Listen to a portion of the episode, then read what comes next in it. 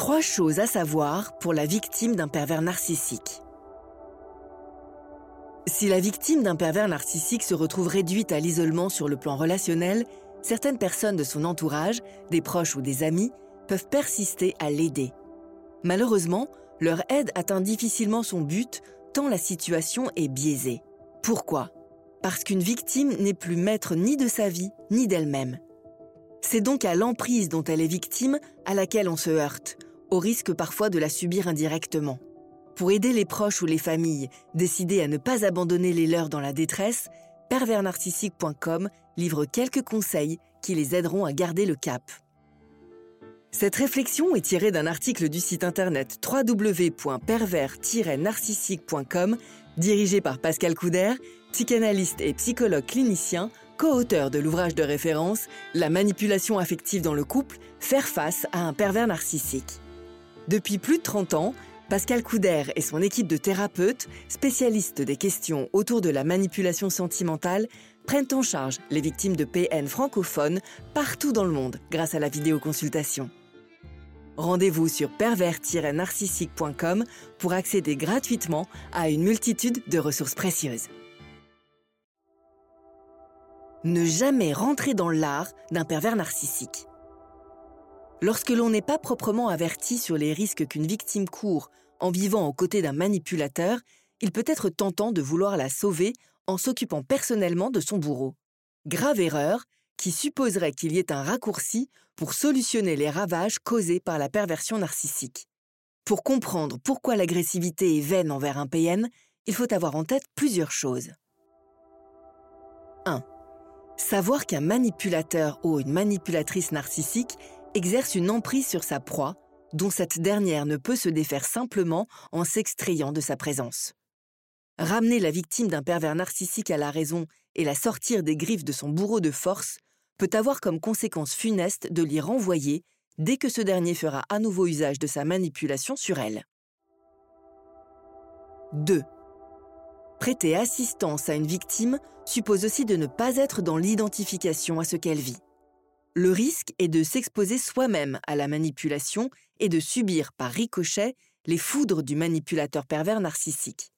Car n'ayez à ce sujet aucun doute, les manipulateurs attachés à détruire psychologiquement leurs partenaires peuvent très bien retourner leur courroux vers ceux cherchant à faire écran entre eux et leur proie. Le temps d'une brève passe d'armes, le défenseur se retrouve donc à son tour sous le feu des attaques du pervers. Le résultat n'est guère probant pour la victime du pervers narcissique qui risque au final de payer les conséquences de cet affrontement. Les amis ou membres de la famille au grand cœur doivent donc ainsi se méfier de leur nature et savoir qu'il ne sert à rien d'épouser la cause des pervers et de leurs victimes. Il convient mieux de chercher à comprendre les raisons qui ont mené ces dernières dans le traquenard d'une telle vie de couple et de cultiver l'empathie et le tact. En tâchant de rester le plus complice possible, certainement, pour leur suggérer par exemple des lectures, livres, sites et publications concernant la violence psychologique qu'elles endurent. On peut aussi leur suggérer de se confier à un thérapeute spécialisé et comprendre leur détresse. L'évocation des bons souvenirs qui les ont construites, événements heureux, succès, réussites diverses, leur est aussi bénéfique. Elle leur rappelle l'estime de soi qu'elles ont perdue, mais qu'elles sont encore capables de retrouver. Les questions du type Es-tu heureuse ou heureux aujourd'hui? Peuvent aussi guider la victime du pervers narcissique vers un cheminement personnel, l'amenant à comprendre que ce qu'elle vit n'est pas normal. Elle botte en touche aussi le harcèlement moral du pervers, car non, la victime n'est pas seule, et oui, ne lui en déplaise, il ou elle est encore digne d'être aimé. Une victime d'un pervers narcissique n'a pas besoin de censeur. Il est difficile de comprendre de prime abord les personnes en proie à la dévalorisation et au harcèlement permanent. L'erreur que l'on fait le plus couramment face aux victimes des pervers narcissiques est de les croire complices de leur supplice ou sujettes au masochisme. Il s'agit d'une méconnaissance des mécanismes de la manipulation mentale dont le but est de priver toute personne de son libre arbitre. Cela occasionne trop souvent de grosses maladresses de la part des proches. Ils auront tendance à penser que la victime du pervers narcissique peut se tirer d'affaire en prenant conscience de ce que son agresseur lui inflige. Cela est certes louable, mais inadapté.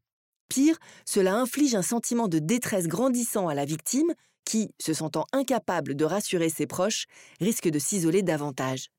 Curieusement, ces tentatives de secours vont encore faire le jeu du pervers et renforcer son destructeur travail de sape. Dans le contexte paranoïaque d'une emprise perverse, toute parole, toute remarque peut parfois prendre l'écho d'un jugement. La victime aura tendance à retenir la brutalité que lui causent ses propos et non pas leur sens. C'est pourquoi l'écoute d'une victime requiert énormément de prudence et d'humilité. Il convient souvent, lorsque l'on est désemparé, de la remettre entre les mains de personnes averties et ou professionnelles. L'union fait la force. Il est peu probable de réussir à aider la victime d'un pervers narcissique à se libérer de l'emprise sans s'appuyer sur d'autres personnes. Réseau familial, si l'on est un proche, ou acteurs sociaux. De fait, aider un être manipulé nécessite de faire face aux pressions qu'il subit et qu'il renvoie inévitablement vers les autres. Pas facile toujours de comprendre ses réactions et difficile parfois de ne pas se blesser. Un être manipulateur teste en effet l'entourage de sa proie et saura très bien, en grand manipulateur, exercer chantage et mensonge pour créer brouille, tension et blessure. Il est dangereux donc parfois d'approcher seul d'une victime, car il faut comprendre à temps qu'on ne s'y aventure que bien préparé et de préférence à plusieurs.